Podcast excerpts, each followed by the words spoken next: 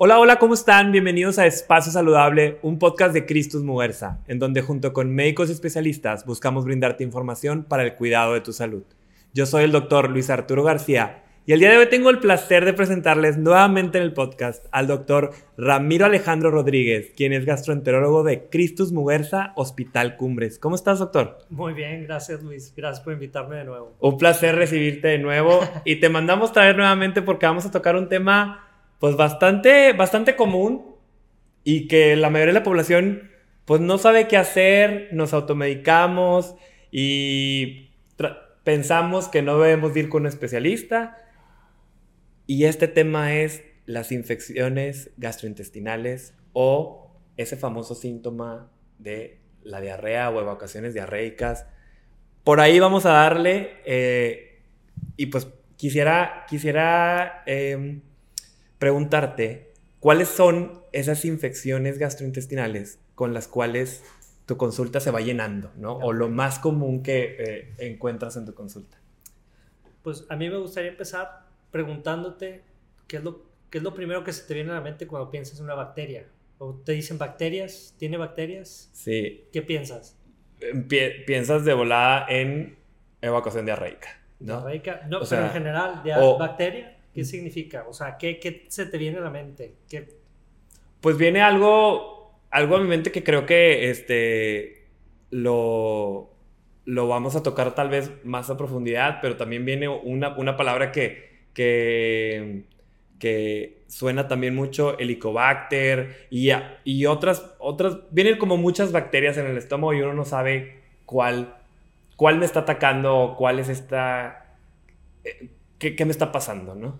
Yo creo que parte de la, primera impresión que podemos tener al escuchar la palabra bacteria es infección, guácala, sucio, eh, cosas que, que, son negativas. Así es. La gran mayoría de las bacterias, 99%, o no tienen nada que ver con el tracto gastrointestinal o con nuestro cuerpo, o sea, no nos va a afectar de, de, de, alguna, manera, de alguna manera negativa y muchas de ellas hasta benéficas son, ¿no? Entonces, nada más menos del 1% nos van a afectar de alguna manera negativa y hay que ver qué manera negativa nos van a afectar y depende del, del sistema de órganos que se afecta. Sí, o sea, y pues ahorita vamos a hablar del tracto gastrointestinal. Sí, vamos a ver varias que pudieran estarnos afectando. Creo que lo mencionas muy bien, ¿no? O sea, eh, nuestro, tacto, eh, nuestro tracto digestivo está lleno de bacterias, ¿no? O Exacto con las cuales vivimos, ¿no? O sea, no nos afecta, no nos produce ningún signo ni síntoma, ni nos sentimos mal, ¿no? Andamos común y corriente. Hasta nos ayuda. Exacto. Pero hay un pequeño número que nos afecta, ¿no? Y eso combinado con estilos de vida y demás que también ahorita los vamos a, a tocar, ¿no?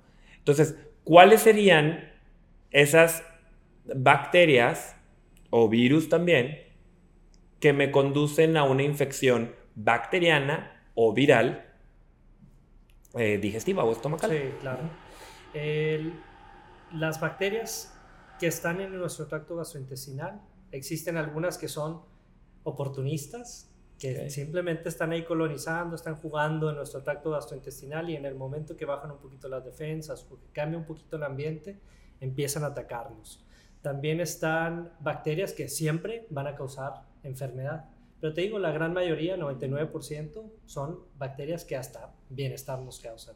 Entonces hay que empezar a ver cómo, cómo tenemos que pensar en estas bacterias, si son buenas, si son malas, si son en general un aspecto negativo. Y sí, la verdad es que escuchas la palabra bacteria y de primera instancia, incluso a mí, ah, un aspecto negativo, hay una bacteria en el hospital, pues hay bacterias en todos lados. O vas y Google, eh, cometen el error, googlean y por eso te mencionaba, ¿no? De volar, pues les van a salir los nombres, pues los nombres complicados o eh, escuchan un helicobacter y, dicen, oye, ¿qué es? O escuchan eh, el nombre de la bacteria y pues es, eso cómo, cómo se resuelve o cómo se come, ¿no? y hay que saber que hay que ir con un especialista a, solucionar estos problemas, ¿no? Entonces, de repente, como dices tú, googleas y te salió blastocystis hominis. ¿Qué será? Y resulta que está presente en más de la mitad de las personas.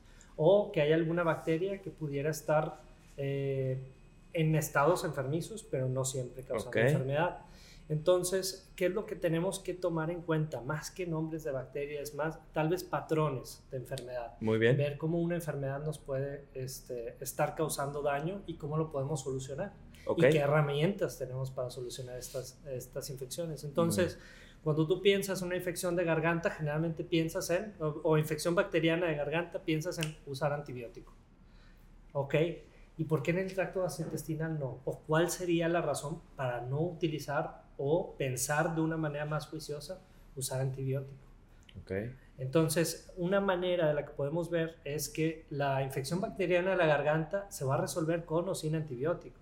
Okay. La cuestión es que en ese tiempo que está la infección bacteriana en la garganta, puede llegar a causar daño al riñón o daño a las válvulas del corazón. Entonces, vamos a quitar esa bacteria antes de tiempo. En el tracto gastrointestinal no. La verdad es que la gran mayoría de las bacterias llegan, causan enfermedad, causan vómito, diarrea, fiebre, dolor, cólicos, cosas por el estilo, y la gran mayoría se va a resolver sola. Piensa que llevamos 100 años de nuestra historia con antibióticos y pues realmente antes de estos 100 años pues la, gente se curaba sola y nos seguimos curando la gran mayoría de las veces solos. Entonces hay que considerar cuáles son los datos de severidad, cuáles son las cosas que nos van a orientar a utilizar antibióticos o algún otro medicamento que nos pueda ayudar. Ok. Eh, y creo que, creo que lo, lo, lo, pautas muy bien o lo diferencias muy bien.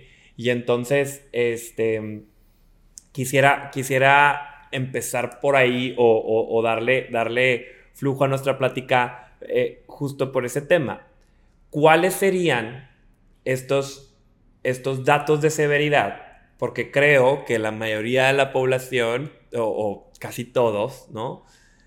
Tanto nosotros como nuestros amigos, nuestros familiares y demás, hemos, hemos pasado por un, ¿Un episodio, de, evacuación diarreica. Una vez al año. Ajá, una vez al año. una vez al año no hace daño, ¿no? Pero llega, llega esta evacuación diarreica y pues tal vez, como bien lo mencionas, pues se va a curar sola, ¿no? Tal vez comí algo que me cayó mal, tal vez me pasé, me pasé de, en, algún alimento, o sea, comí muchas donitas, comí muchas muchas papitas, etcétera, etcétera.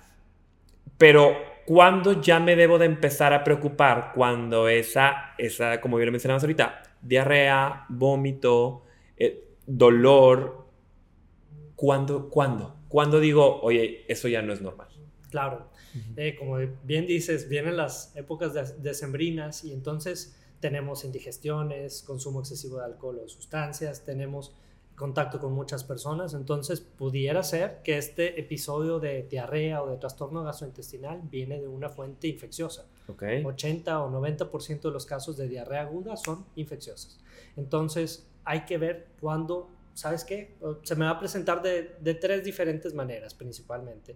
O una infección leve que simplemente se me va a quitar a los dos o tres días. O una infección severa en la cuestión de deshidratación. Oye, se me está yendo la vida a través de, las evacuaciones, ¿no? Me estoy deshidratando de tanta evacuación diarreica que estoy teniendo. Y el tercer tipo, que sería un poquito más llamativo, sería este tipo de diarrea que le llamamos disentería, donde hay moco, sangre, tenemos que pujar para que salga la popó a pesar de que es completamente líquida, sientes que se retiene la popó en el recto y también tienes fiebre o fiebre persistente. Entonces, eh, cuando presentamos estas diarreas leves, tranquilitas, en donde, oye, yo puedo mantener mi hidratación bien, oye, yo puedo calmar mis síntomas con algunos medicamentos eh, sobre el contador. Que es una evacuación o dos al día, ¿no? Esto leve es una o dos al día o una. Leve sería menos de 7. Ah. Este, que no tuvieras la fiebre ahí persistente, que no tuvieras moco o sangre, que, oye, mis síntomas siento que empezaron y ya van bajando poquito a poquito. Perfecto.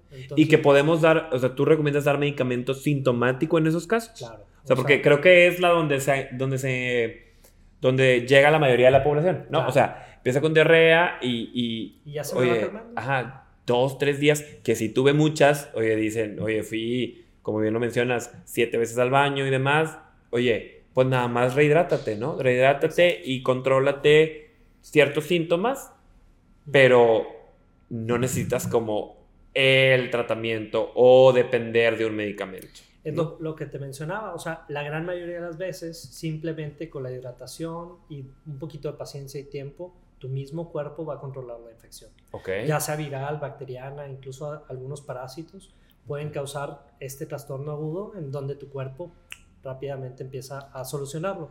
Y una de las cosas muy importantes es cómo nos vamos a hidratar. Esa es de las más importantes de, del manejo, ¿no? Entonces, la hidratación vía oral puede ser eh, con agua, pues no. ¿Por qué se queda corta el agua si lo que estamos tratando de, de curar es deshidratación? Bueno, resulta que cuando tú consumes sal o cuando tú consumes azúcar, pues ese azúcar y esa sal no entran en forma de polvo o cristales al cuerpo, entran hidratados. Y hay varios canales en las células del intestino que jalan ese azúcar o que jalan esa, esa sal junto con agua. Entonces, una de las maneras que podríamos utilizar son soluciones que llamamos hipotónicas, en donde no están muy concentradas en sal y azúcar, pero tienen sal y azúcar que los ayuda a arrastrar esa agua hacia el interior de, la, de las células y posteriormente hacia la sangre. Y mantenemos una adecuada hidratación.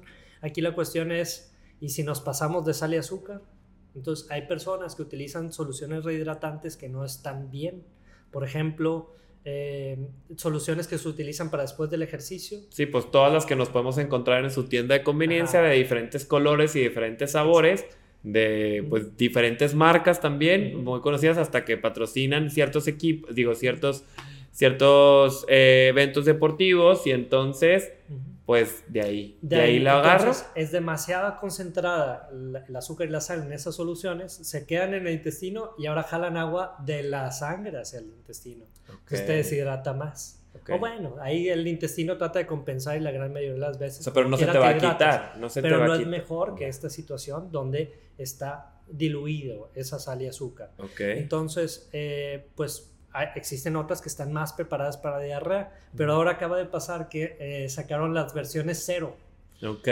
Cero azúcar. Pues tú querías azúcar para meter el agua hacia, hacia el intestino, hacia la sangre, ¿no?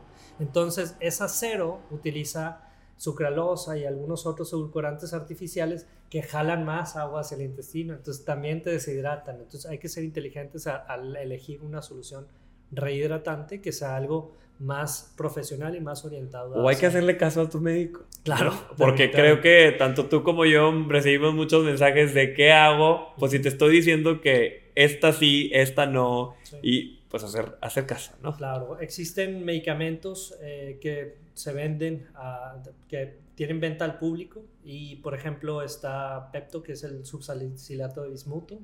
Ese es un medicamento que tanto tiene efectos antisecretores y antimotilidad como control de algunas bacterias y algunos virus. Entonces está padre en ese aspecto y tiene una evidencia fuerte científica que nos ayuda en un episodio de diarrea aguda. Eh, loperamida es un tipo de eh, medicamento que disminuye el tránsito intestinal, lo hace más lento.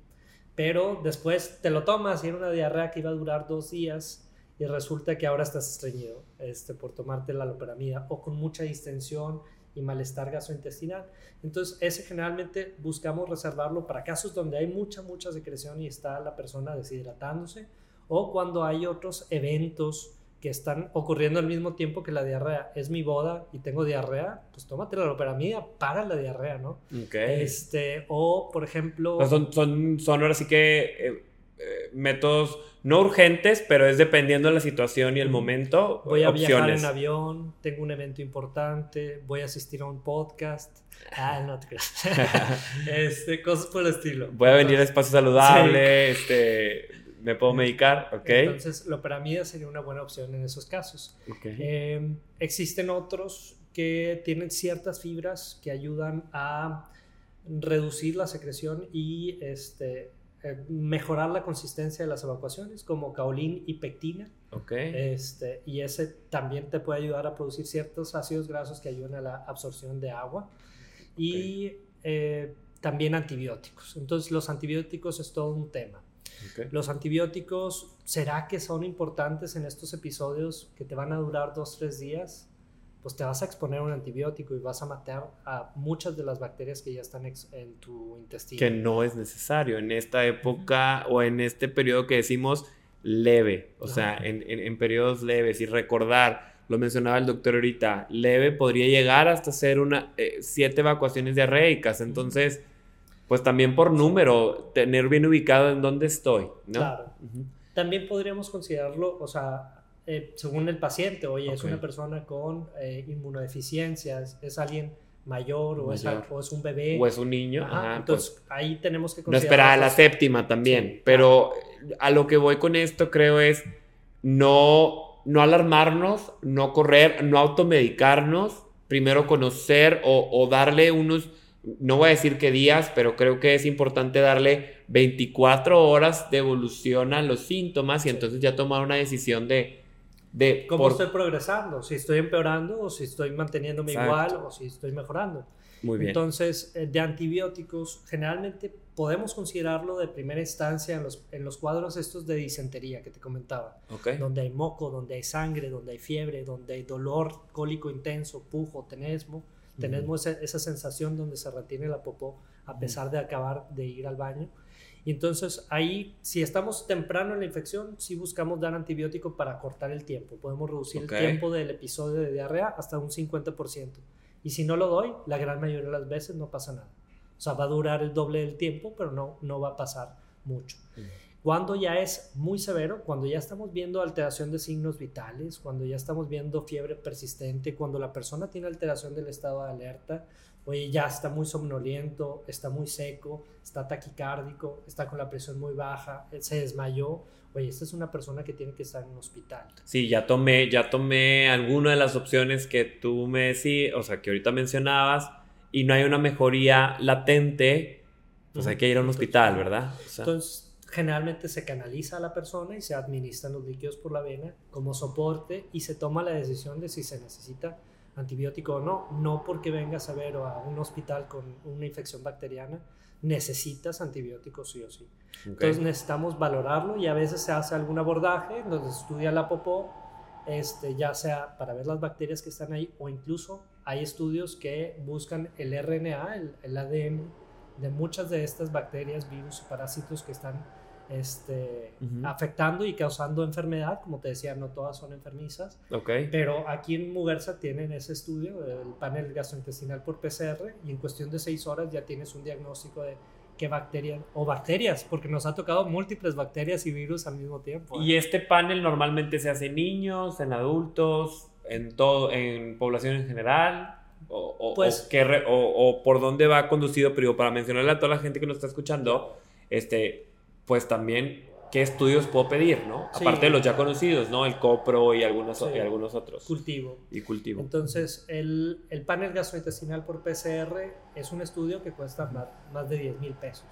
Entonces, si es una diarrea de dos días que ya se te va a pasar, pues ¿para qué lo hacemos, no? O sea, vas bien.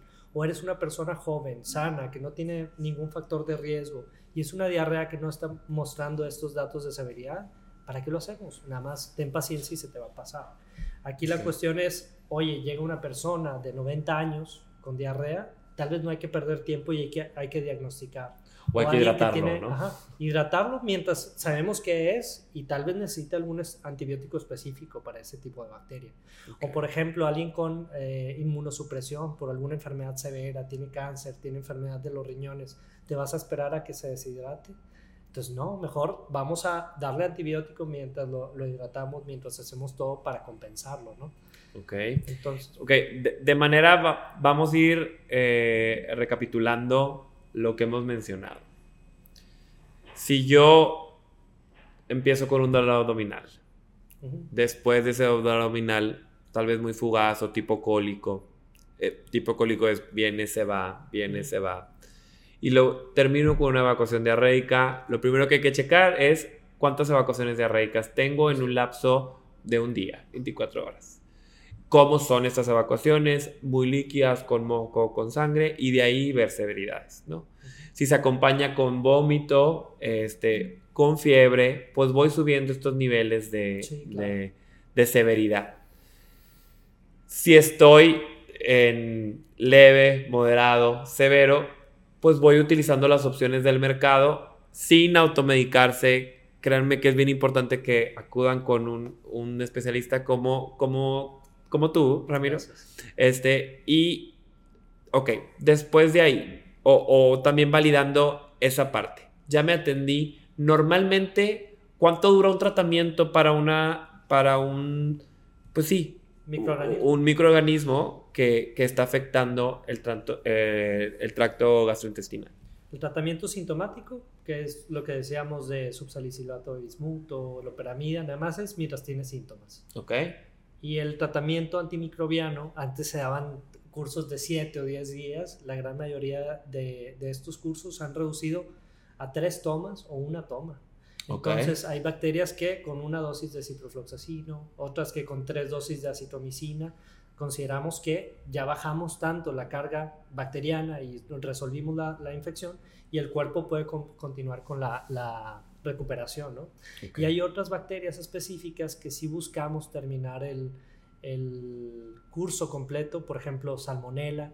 Si identificamos salmonela, buscamos tratar por, eh, de manera completa 5 o 7 días, porque se, se menciona más históricamente que en ensayos clínicos más recientes, que había pacientes que terminaban con una infección crónica eh, si no terminaban el curso de, tratamiento. Ok. Y hay otro, hay otro, hay otro tema, hay otro concepto, ¿no? Que eh, escuchamos muy frecuentemente cuando vamos a, consulta, o, y, me han preguntado a mí también, y creo que a ti, cuando, cuando llegan a consulta los pacientes que traen una, pues, evacuaciones diarreicas o un problema gastrointestinal, eh, dentro de las recomendaciones viene algo que le llaman dieta astringente. Y lo escuchan y ni sabe o no, nunca lo habían escuchado. Yo quería eh, preguntarte, Ramiro, normalmente en tu consulta, cuando llegan con esta pregunta de, bueno, eh, me les tomo otra evacuación de reica, ¿qué como? O sea, ¿qué como en estos, en estos días en donde estoy con tratamiento? ¿Cuáles son esos alimentos que podrían ser nuestros aliados y cuáles pues no tanto. No tanto. Ok. Eh, creo que como a través del tiempo se ha, se ha, pensado que eso es un, tiene un rol muy importante y poco a poco nos hemos dado cuenta que una persona con diarrea incluso podría estar comiendo normal y no tendría grande repercusión. Entonces no hay que tenerle miedo a comer, tal vez podríamos pensar en no comer tanto o no comer en caso de que la persona tenga inapetencia. Entonces, no, no tienes ganas de comer, no pasa nada. Si no comes, enfócate más en la rehidratación vía oral. Pero en el caso de una persona que todavía sigue con síntomas o los alimentos le están causando síntomas, ¿qué podríamos pensar que nos puede brindar beneficio? Entonces, una dieta baja en fibra parece ser como que algo no saludable y, y lo es, una dieta baja en fibra no es saludable eh, pero en este caso, pues buscamos bajar la cantidad de, de heces que están pasando a través de nuestro tracto gastrointestinal. Entonces se recomienda, se recomienda, se recomendaba más fuertemente antes una dieta astringente, en donde hay menos fibra, sobre todo fibra que cause diarrea, ¿no? Entonces, comerte una ciruela o comerte, eh, ¿qué te puedo decir? Eh, kiwi o mango, pues tal vez iba a perpetuar un poco más la diarrea. La verdad es que el intestino es muy inteligente y es muy largo, entonces generalmente puede compensar este tipo de cosas, pero lo que podemos orientar es tal vez a comer menos frutas, menos este, vegetales, eh, menos legumbres, las legumbres también tienen mucho, mucha fibra que ocasiona gas, y empezar a orientarnos más a carbohidratos, entonces galletas, pan, eh, podría ser, y generalmente orientamos a pan blanco para que no sea integral y no tenga tanta fibra. Eh, podríamos pensar en eh, manzana, pero sin la cáscara, porque la, fibra que está dentro de la, de la, manzana es una fibra que también causa un poquito de, de, mejoría de la consistencia de las evacuaciones. Plátano, arroz. Y en cuanto a las proteínas, e, es, es real, es ¿Qué tan cierto es este tema de no comer, em, no, no comer empanizados, que sea más cosa a la plancha? O sea, ¿tiene una, una repercusión en, en, el tracto o realmente pues ahora sí que es mera, mera moda o mera recomendación que ya se hizo parte de nuestro día a día? Sí, si fuera una diarrea malabsortiva en donde la grasa está pasando, pues sí, un empanizado que generalmente está embebido en aceite, pues te va a llevar a tener más diarrea. Pero las típicas diarreas infecciosas que nos suelen afectar no tendría gran repercusión. ¿Qué recomendaría yo comer? Tal vez una sopita que estuviera un poquito salada. Bueno, pues una sopita tiene el carbohidrato en el fideo, en la conchita o lo que tú quieras. Un caldito, así. Con, el, con el, la sal, pues te va a ayudar a que el carbohidrato y la sal eh, recupere un poquito del agua. Pollo, pescado, este, te podría ayudar con la proteína, no te va a, a cocinar más diarrea. Mm, Pero en realidad podrías comer realmente. Probablemente o podrías comer todo. Pues, a lo que estoy escuchando, creo que ahorita estamos desmintiendo eso de no puedo comer. No, pues. O sea, ajá, realmente puedo comer lo que sea. Pues nada más. Con prudencia. Con prudencia, moderación.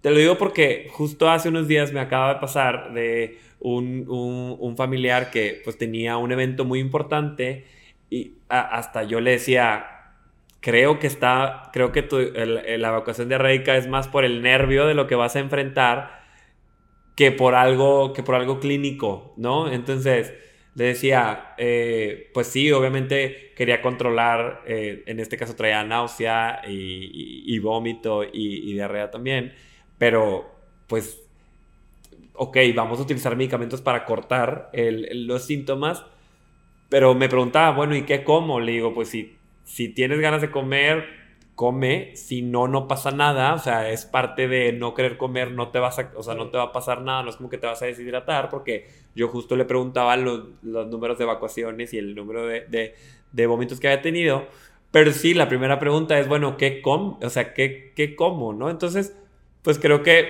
hoy acabo de, cerrar eh, ese, concepto. y también para todas las personas que nos están escuchando, eh, el que, oye, puedes comer todo nada más a, moderación, ¿no? Y, y, conducido a las recomendaciones que bien mencionabas, ¿no? De esto, si, si quiero absorber sal y, demás, pues es, es, distinto, ¿no? Sí, claro. Mm.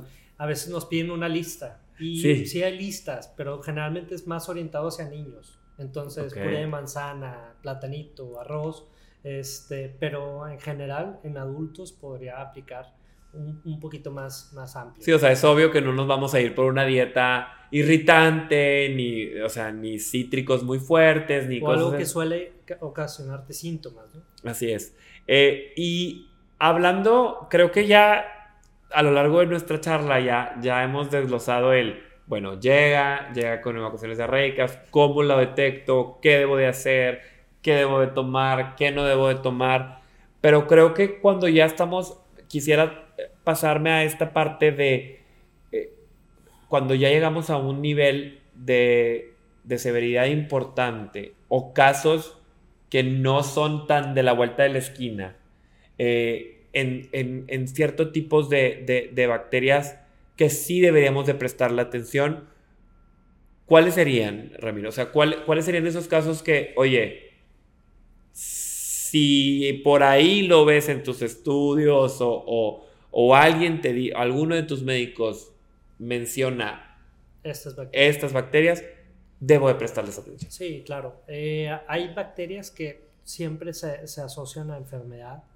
Por ejemplo, salmonella, shigella, vibrio.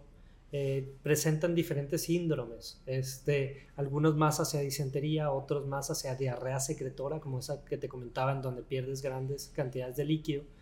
Y hay otras, eh, eh, por ejemplo, E. colis. Hay algunas E. colis que tienen ciertas características que te pueden llevar a que si la tratas con antibióticos te va peor. Entonces, dependiendo de la presencia de ciertas toxinas o de, dependiendo de ciertas características. Entonces, eh, generalmente eso se identifica en el cultivo, pero eh, pudiera pasar que, bueno, una, una que a mí me interesa mucho, que me llama la atención es Clostridioides difficile. difficile. Este, esta eh, bacteria ocurre cuando ha recibido bastantes antibióticos barres con tu flora normal o por alguna otra circunstancia barres con tu flora normal y estas de las que te decía que colonizaban no están causando enfermedad, pero en el momento que barriste la flora, paz, empieza a causar enfermedad, empieza a causar una importante irritación de la piel de todo el intestino grueso con formación de membranas o pielecitas así infecciosas y empieza a causar mucha afectación al cuerpo, tanto que pudiera llegar a terminar la persona en una colectomía, que es cuando quitan el colon de intensa que está la infección. Que normalmente es bien importante lo que mencionas porque digo, me vas, tal vez desmiénteme si, si, si me estoy yendo por un lado donde no es, pero estos casos que mencionas probablemente se pueden presentar en alguien que estuvo hospitalizado y, que, y que le pues tuvo diferentes medicamentos, que si para bajar fiebre, que si para quitar dolor, antibióticos y demás, sale del hospital porque le quitaron el problema troncal que traía, el por cual estaba hospitalizado, pero llega a su casa y empieza con evacuaciones diarreicas. Y esas evacuaciones diarreicas son constantes y no se quitan y no se quitan. Y todo lo que come o lo que ingiere lo hace ir al baño. Y entonces ya ahí es ahí tendríamos que descartar lo que bien mencionas ahorita. Es, más común de lo que, de lo que creen, ¿no? Eh, el, el, Clostridium se presenta más común y hay que descartarlo. ¿Cómo lo podríamos descartar? ¿Qué estudios le pedirías a un paciente que ya viene, como bien mencionamos ahorita, con, varios, con varias evacuaciones diarreicas o más bien casi todas sus evacuaciones son diarreicas en el día y entonces regresa contigo a la consulta. Generalmente es un eh, padecimiento que se ve en hospital, se ve en urgencias, o sea, es una persona que está severamente enferma, es una persona con fiebre, con dolor, con distensión muy importante del abdomen y tenemos que sospecharlo siempre que han recibido antibióticos de amplio espectro. Por ejemplo, ciprofloxacino, levofloxacino o algún otro tipo de antibiótico o varias secuencias de antibióticos, este, pudiera ser que esta persona que ya llevaba la bacteria, pues ahora tiene la oportunidad la bacteria de invadir y empieza a causar enfermedad.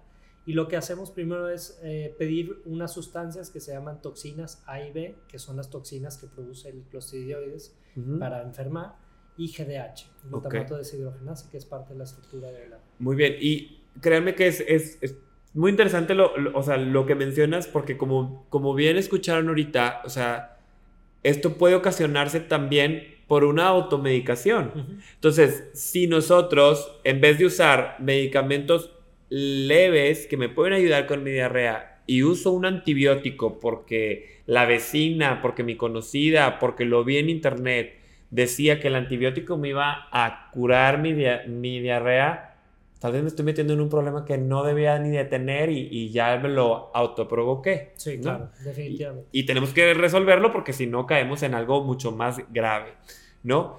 Quisiera también aprovechar nuestra charla para, pues para que me contaras, eh, digo, yo tengo, pues se me pueden venir muchos conceptos a la mente, pero creo que hay, hay uno que platicábamos ahorita detrás de cámaras que, pues, que te interesa a ti y, y que y que es más común también, bueno, es común y que es importante como desglosarlo, ¿no? Y ese, digo, si gustas platicar acerca de, de, esta, de esta parte de una bacteria que se llama Helicobacter y, y, quiero que, que, nos expliques qué es, este, cómo se trata y cuáles serían esos como, cinco, eh, como básicos del Helicobacter. Sí, fíjate, eh, Helicobacter no es una infección que va a causar un padecimiento agudo, como lo que habíamos platicado. Eh, el Helicobacter es una infección del tracto gastrointestinal superior, es del estómago. Y entonces eh, lo que hace es invadir las glándulas del estómago. Pero es una infección que generalmente nos afecta de niños, o sea, nos contagiamos de niños. Generalmente nos lo pasa nuestra mamá. Hay que echarle la culpa. Eh, nada, te este, Y empezamos a avanzar a través de, de, de nuestra edad, de nuestra vida y seguimos con esa infección. Entonces esa infección empieza a causar gastritis y entonces puede llegar a causar úlceras, perforaciones, sangrados, hasta cáncer y es la principal causa de esta irritación del estómago, contrario a lo que la gente piensa y, lo traemos mucho al tema por, por lo de épocas decembrinas que la gente empieza a pensar que su indigestión o que su eh, mal sentir de, de, la, de, la, parte superior del, del abdomen es por porque comí irritantes o comí en exceso, o comí grasas, tomé mucho café, comí, comí de más, ¿no es cierto? O sea, muchas de las veces estos síntomas gastrointestinales superiores vienen de la infección por una bacteria que está causando erosiones y irritaciones en la, en la pielecita del estómago y al caer el alimento, pues ahora obviamente te va a traer síntomas, ¿no? Y por eso quería comentarlo, porque si bien como mencionas, pues el Helicobacter, como bien mencionas, no es algo que o sea, que, que, que presente un cuadro agudo, pero si van y googlean y entonces eh, ocasiones diarreicas, irritación, por eso lo mencionaba, ahorita, que, ahorita que, que, decías al principio de la charla, que decías, oye, infecciones gastrointestinales, eh, eh, vacaciones diarreicas, ¿qué te trae a la mente? Pues bueno, yo como médico tal vez estaría un poco sesgado, pero si van y buscan, lo van a encontrar, van a encontrar el término. Entonces, pues por eso quería aprovechar de que no es algo que se presenta agudo, o sea, de manera aguda, pero eh, es algo que nos puede llevar a condiciones posteriores un poquito distintas, ¿verdad? Sí. Y, bueno, ¿cómo si yo empiezo a, tener esta, esta, estas dolencias a nivel superior, como lo mencionabas, ¿cómo, descarto, cómo confirmo que sea Helicobacter lo que, lo, que, lo que me está sucediendo? Sí, la verdad es que es muy frecuente y más de la mitad de la población mundial tiene Helicobacter en el estómago. Ok. Entonces, este... ¿Que vivimos con él o o sea, vivimos con él y no, nos pasa nada, o, o todos los que tenemos helicobacter nos va a pasar. No, no. O sea, la mitad de la población mundial o más tiene helicobacter en su estómago. Ok. Y el 75% de las personas, pues viven su vida asintomáticos. No se enteraron que tuvieron. Nunca se enteraron. Y si lo están viendo ahorita, apenas, apenas capaz si se, están enterando de lo que existe. Creo que también aquí nuestro equipo también dice, oye, yo es la primera vez que lo escucho. este, y ya lo voy a googlear, ¿no? Este pues esta causa irritación del estómago, entonces vamos a tener síntomas sobre todo cuando comemos o eh, poco después de comer. Vamos a tener eh, eructos, distensión abdominal superior, irritación, ardor. Este, no es un reflujo tampoco, es un reflujo no te causa, porque a veces piensa la gente, ah, tengo reflujo, tal vez tengo helicobacter. No, nada que ver. Eso es otra condición. Eso es otro, este, rollo, otro, rollo, otro tema de todo, de todo otra invitación. Otra invitación.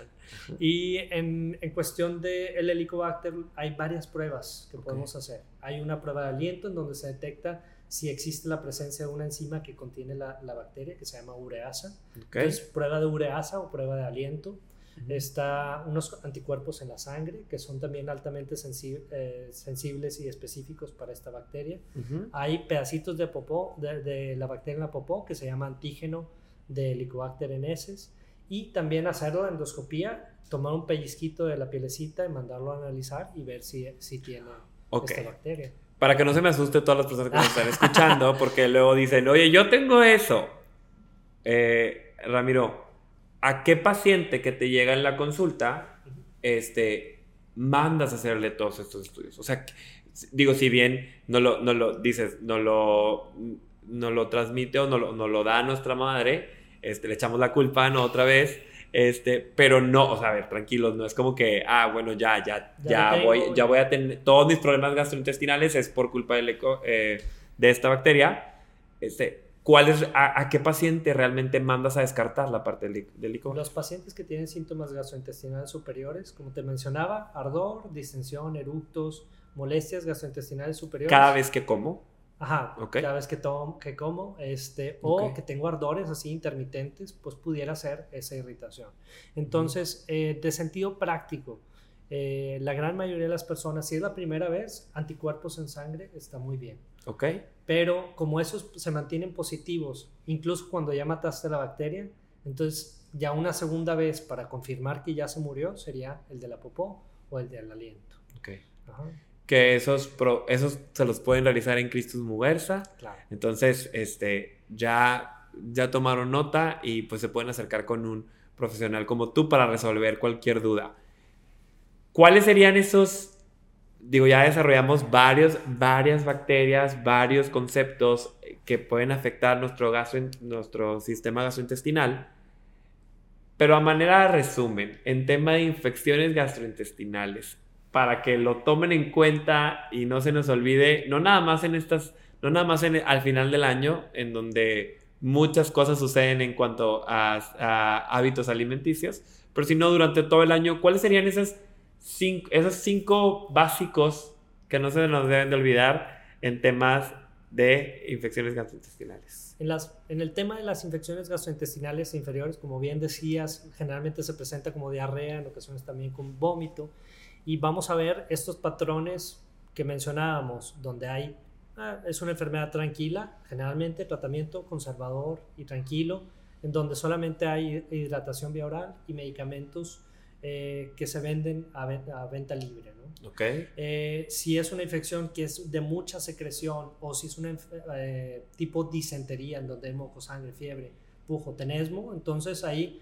buscamos ayuda de un profesional y ahí empezamos a este, recibir algún tratamiento más específico que muchas de las veces va a ser tratamiento conservador. Y en el caso de eh, algo específico, pues se, tendría que eh, trabajar específicamente esa bacteria que te está afectando, ¿verdad? Si se identificó durante el abordaje, si fue necesario por la severidad de la situación. No olvidar a las personas eh, mayores, a los bebés inmunosuprimidos, personas que eh, bajo una condición están más susceptibles a tener complicaciones. O una deshidratación severa. Deshidratación, este, o incluso la muerte, ¿no? O sea, no olvidemos que la diarrea causa muerte. Y en tracto gastrointestinal superior, pues la, la infección bacteriana más prevalente es Helicobacter. Okay. Y que principalmente va a causar en el 25% de las personas que, que lo tienen irritaciones, ardores, molestias que generalmente asociamos con gastritis. Y entonces, si quitas esa bacteria, pues la persona va a tener mejoría de su gastritis o resolución. Entonces, pues también considerarlo, ¿no? Muy bien. Y ahora imagínate que nos convertimos en, en, en recordar ese día a día que tienes en la consulta.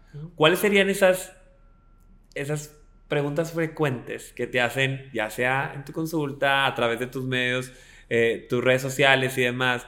Que quisieras aprovechar el espacio para resolver, este, desmentir o aclarar y que, y que ya los mandes a decir, oye, bueno, la respuesta te la, te la digo en, en este video. Okay. ¿Cuál sería? Eh, soluciones de rehidratación vía oral. Eh, eso sí es algo muy importante.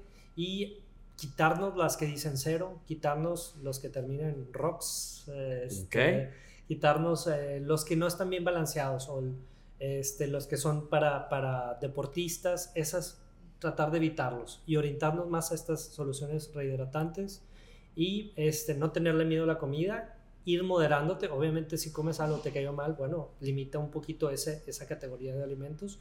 Pero si estás viendo que te está cayendo todo bien, pues síguele comiendo, no pasa nada. En cuestión de manejo de la diarrea, es muy importante tener en cuenta que la gran mayoría de estas infecciones, como no se van a complicar eh, de alguna manera por la simple presencia de una bacteria, entonces la gran mayoría no necesita antibióticos. Y los cursos de antibióticos, si se decide utilizar alguno, va a ser corto. Entonces, eh, que estén tranquilos que también, a como ven la progresión, pues seguramente así va a continuar la, la infección. Entonces, hoy estoy viendo que persisto con grandes cantidades de, evacuaciones, una muy mala consistencia, estoy viendo cosas que me llaman la atención, así va a seguir tal vez unos días. En cambio, y necesitas apoyo de algún tipo, o tal vez, oye, no, voy mejorando, ah, pues espérate a mañana, ¿no? Espérate mañana y vas a estar todavía mejor. Eh, muy bien. Y antes, para terminar, en tema gastrointestinal, creo que todo el mundo tal vez escucha el, el desparasitarme, el, cuál, es una, cuál es una higiene adecuada, o sea, bueno, más bien unos, unos pasos adecuados o una salud adecuada gastrointestinal, ¿cada cuándo me debo desparasitar? Ok, ah, es una pregunta bien compleja. Ok. Este, la desparasitación, eh, es todo un tema, ¿eh? Pero yo te diría que no hay una respuesta. Eh, en los años 20, 30, 40, como que empezaron a ver que los niños en comunidades muy este, marginadas, cuando les dabas desparasitante cada cierto tiempo, pues mejoraba su IQ, mejoraba su crecimiento, tenían menos ausentismo en escuelas.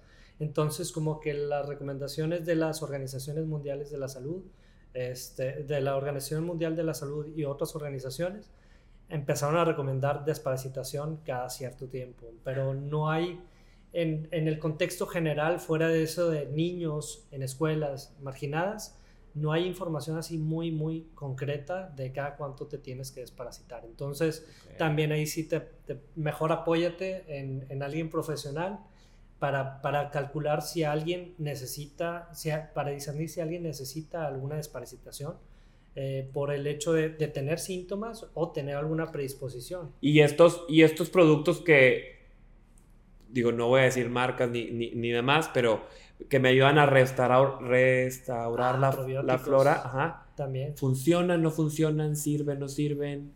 ¿Cuáles serían eh, tus, tus... Hasta el momento, eh, algunos estudios pequeños han dicho que algunos probióticos como Saccharomyces boulardii ayudan un poquito con la secreción, pero realmente cuando han hecho grandes estudios o metaanálisis, se ha visto que no ayudan en un episodio de diarrea aguda y los utilizan, pero los utilizan bastante. Entonces, la de la gente los compra. Por eso, por eso, por eso te lo preguntaba. Em, algo, algo que quisieras comentar, digo ya para, ya para cerrar, algo que nos falte. Mm, ¿Qué, crees que, crees que no se nos debe olvidar? Se me hace que todo. Se me hace que nos demos la pasado y pues el e invitarlos, creo que eh, para todas las personas que nos están escuchando, dónde te pueden encontrar, dónde van a poder consultar. Sé que vas a estar por acá por Cristos Mujerza Hospital Cumbres. Eh, si quieres compartir tus redes sociales y demás. Eh, pues es dr.ramiro Gastro, este, tanto en, Instagram como en Facebook. Y este, y estamos aquí en, el consultorio de Mujerza Cumbres. Así es, van a poder encontrarlo por acá en la torre, en la torre médica de Cristus Mujerza Hospital Cumbres. Eh, en, recepción van a, van a tener todos sus datos. Y pues bueno, eh, muchísimas gracias por estar nuevamente con nosotros. Muchas gracias. Y, y, pues bueno, a todas las personas que nos están escuchando, eh, pues nos vemos en el próximo episodio de Espacio Saludable. Hasta la próxima.